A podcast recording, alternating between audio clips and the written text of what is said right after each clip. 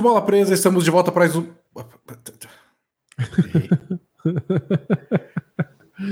Bem, amigos Bola Presa, estamos de volta para mais um 15 minutos. Eu sou o Denis. E eu sou o Danilo. Estamos de volta no protocolo de saúde e segurança. É o novo normal. É o novo normal. Minha mulher acordou com dor de garganta. E é isso. Só isso. Só isso que aconteceu. Ela acordou com dor de garganta. É o suficiente para a gente É ficar suficiente. ressabiado, né? Em 2022, isso é o bastante para todo mundo correr para fazer exame, todo É, mundo acha que está contaminado. E não tem exame na farmácia. Não tem data para marcar, porque tipo, acabou os exames. Não tem mais como fazer o teste. Tá em Pois é. falta o teste. E sei lá, não tô sentindo nada, mas eu posso estar sintomático e não quero espalhar isso mundo afora. Então a gente voltou. Voltei pro quartinho dos fundos. Voltamos aos protocolos de saúde e segurança e a gravar à distância. É, aí depende. Se a gente conseguir fazer um teste, se, se- dependendo do resultado do teste, aí a gente volta ao normal em breve, mas a gente está tentando, pelo menos por enquanto, ser bem precavido.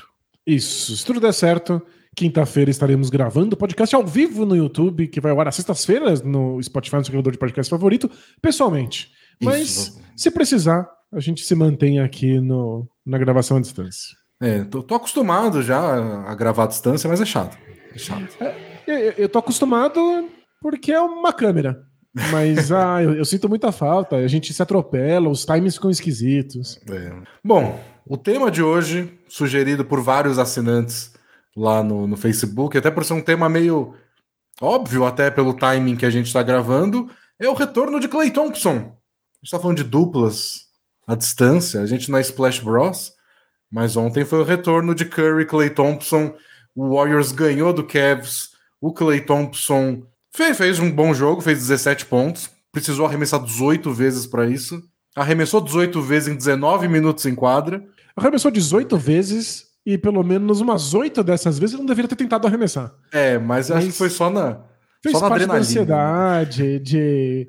Já que tava com a bola na mão, né? Já que eu vim até aqui, por que, que eu não vou arremessar essa bola? Então vamos falar hoje do retorno de Clay Thompson, um pouco do jogo, não dá para analisar profundamente, porque foi um jogo só, 20 minutos, mas vamos falar um pouco de como foi a partida e mais do clima, do Aue que foi ah, o retorno dele, de como todo mundo na NBA comentou e se sentiu grato pelo retorno dele após 941 dias fora, Eu sou péssimo de conta, mas isso é o quê? Dois anos e meio. dois anos e meio.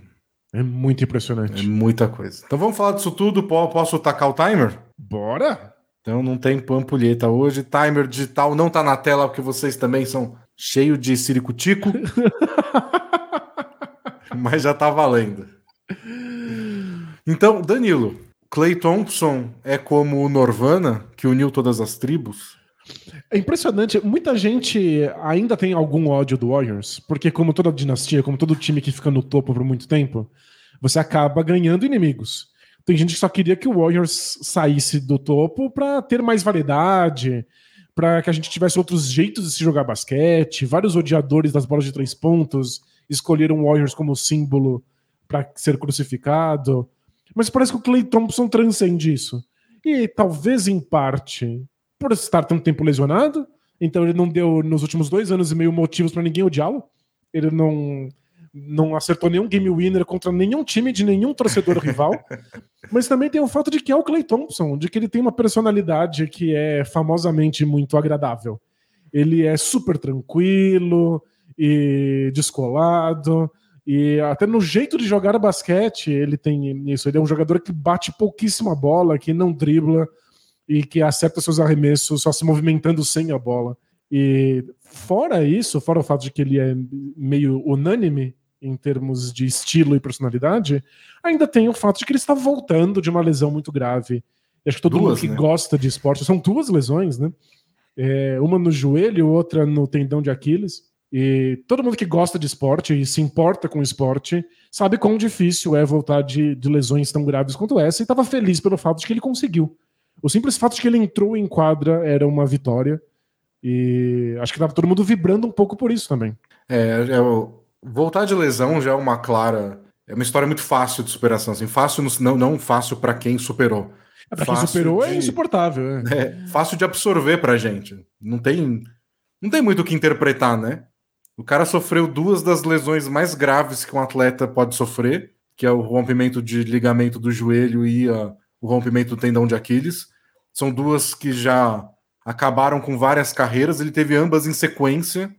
Então, alguém conseguir voltar disso já é uma aspiração. Não tem muito que alguém precisa ficar explicando.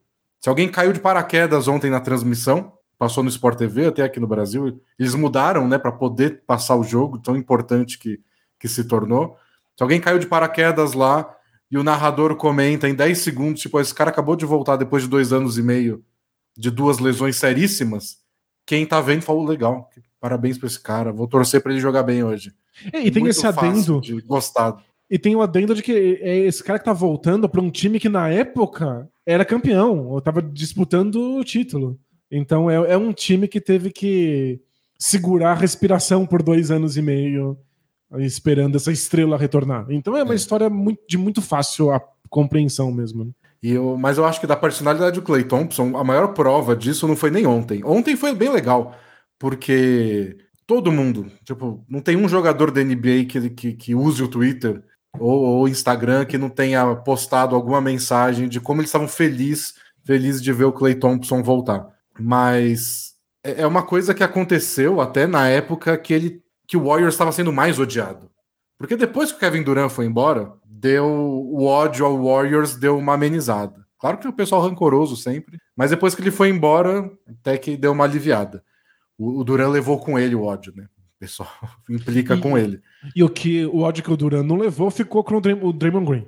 É. E tem o, o pessoal que tem birra o Curry, porque, é. sei lá, elogiam muito o Curry. Mas mesmo na época de maior ódio ao Warriors, quando o Kevin Durant acabado de assinar com eles, eles montaram o super time que estragou o basquete, blá blá blá blá blá. Eu, ninguém falava mal do Clay Thompson. É. é um tipo de personalidade que, pelo jeito, tem muito apelo aos jogadores, à imprensa, à torcida, e é raro de acontecer.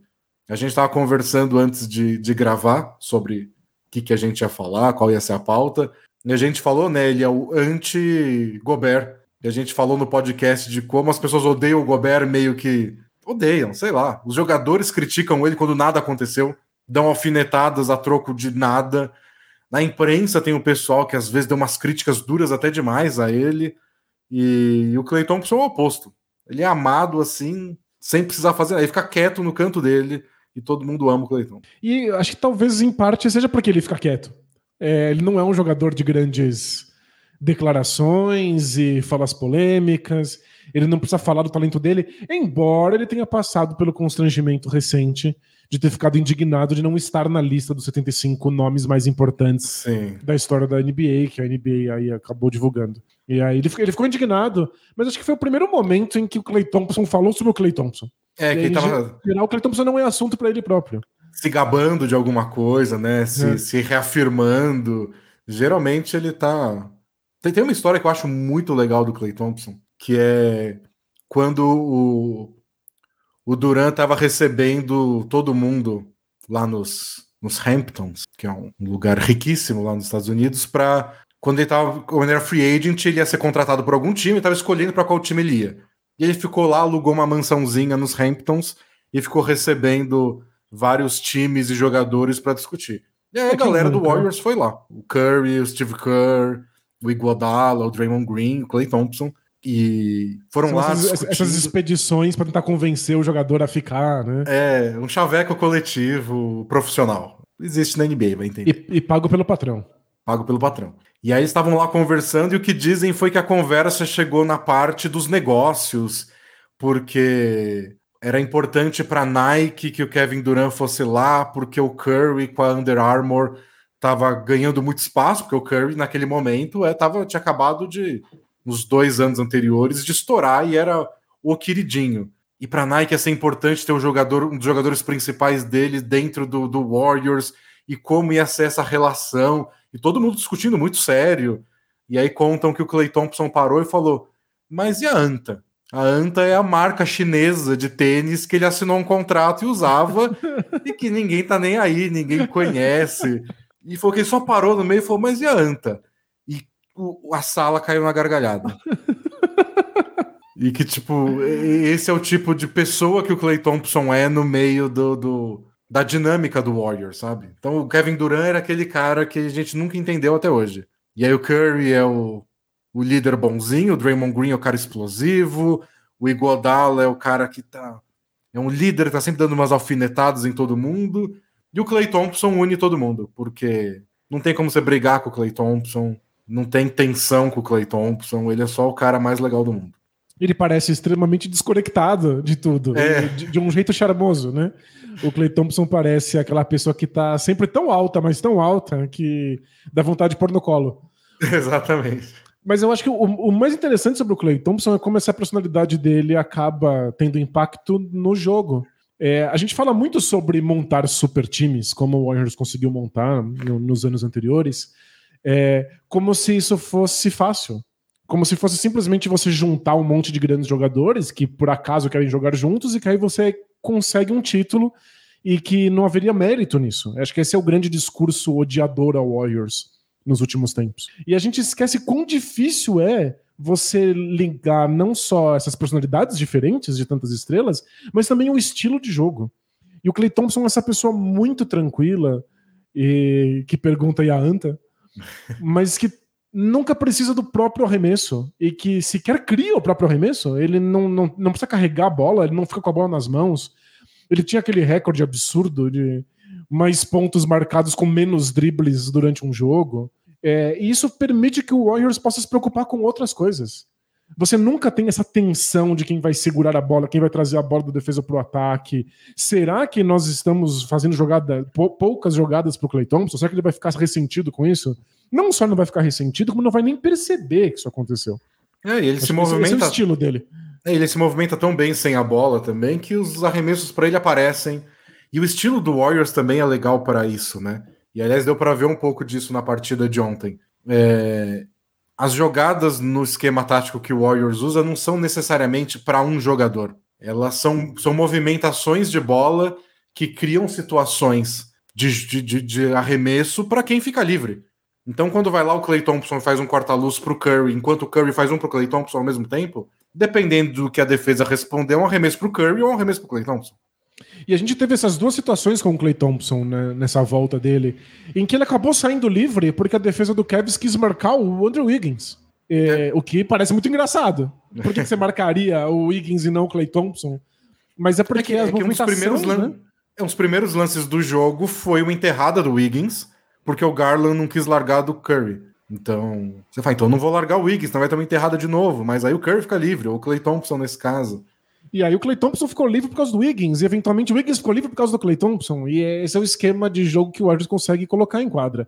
Mas isso só é possível por causa do estilo de jogo e da personalidade dessas pessoas envolvidas. Seria completamente impraticável se a gente tivesse um monte de Trae Youngs na quadra. É, ia ser é. bem difícil. Porque. Ou, ou, vários, vários Dontits que fosse, né?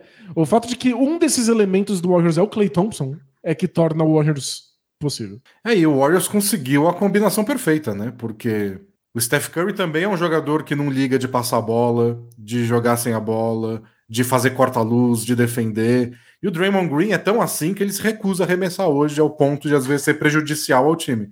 Então acho que não daria para montar um time com tanta tantas pessoas, são personalidades que combinam com essa ideia de juntar grandes jogadores numa mesma equipe deu tudo muito certo. E aliás, foi bem legal ontem, né? De, de ver a emoção de todo mundo. O Draymond Green fez questão de jogar mesmo machucado. É ele queria estar ele... presente no início do jogo. E eles têm um recorde, né? O Draymond Green, o Clay Thompson e o Stephen Curry são o trio com maior porcentagem de vitórias em jogos em que os três estiveram juntos em quadro na história da NBA. E o Draymond Green não queria ter a oportunidade de estar em quadra com o Clay Thompson de novo e não, não tá só porque ele machucou o calcanhar.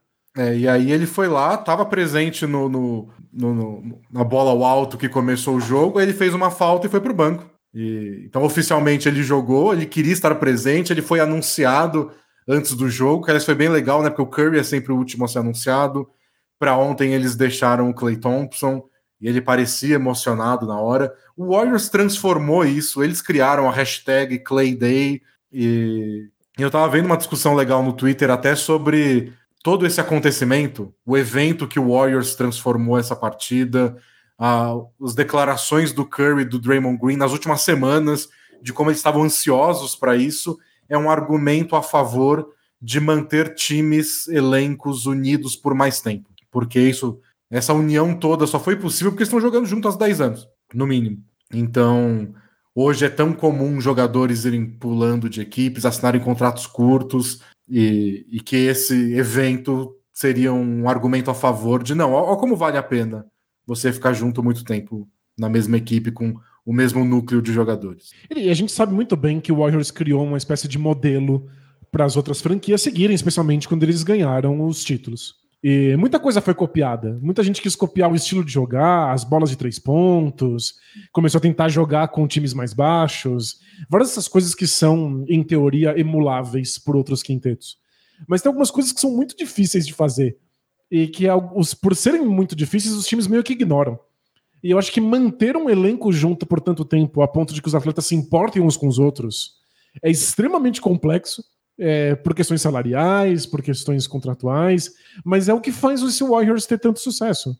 E, e, é claro que isso também só é possível por conta da personalidade dos envolvidos. É, é, eu, a gente sabe eu, quantos eu... grandes times não foram quebrados porque as estrelas não suportavam mais estar um do lado do outro. Acho que o Kobe, Kobe Bryant e Shaquille O'Neal é um caso bem clássico. Né? É, e, e é difícil mesmo, porque é um ambiente muito competitivo e se você não ganha, é, tá todo mundo procurando o motivo que não ganhou. E é muito complicado você perder por anos seguidos com o mesmo time e não começar, mesmo que seja de uma maneira não tão agressiva ou direta, a pensar em mudar. Tanto que eu vi essa discussão no Twitter e uma das primeiras respostas foi: tá, mas e o Blazers? O Blazers foi desmontando aos poucos, porque não, a gente tem que mudar, a gente não tá ganhando. E aí hoje tá lá, o Lillard e o McCollum estão juntos há muito tempo, mas são eles. O resto do time vai mudando, porque a gente não ganha. É, o próprio Clippers... Raptors, né? O, o, Raptors ficou muito tempo junto com o, mesmo elenco e eles foram de não ter chance para ninguém, todo mundo tá desconsiderando eles porque eles sempre perdiam nos playoffs, né? Era o time que mais amarelava em pós-temporada e eventualmente eles engrenaram, mas eles só foram campeões quando começaram a fazer algumas trocas. Porque você começa a ficar desesperado e você quer mais eficiência, e aí você faz concessões. É, no fim das contas, eles foram campeões quando trocaram o DeRozan pelo Kawhi, e depois ainda trocaram o Valanciunas, que estava lá desde o começo, foi draftado por eles, pelo Margasol. Então, dá para outros times falarem, ó, oh, quer saber, é bonitinho ficar junto. Mas tem time que só foi campeão trocando. E você falar do Clippers? O Clippers é outro, é outro time que ficou junto por muitos anos, porque era um time muito bom. É um time que estava batendo sempre na trave, e a gente via que tinha talento para ser campeão, não ganhavam por inúmeros motivos, lesões, maldição, é, construiu tudo em cima do cemitério indígena, sei lá. Chegou no momento que o pessoal não se aguentava mais. Eles não se suportavam, né?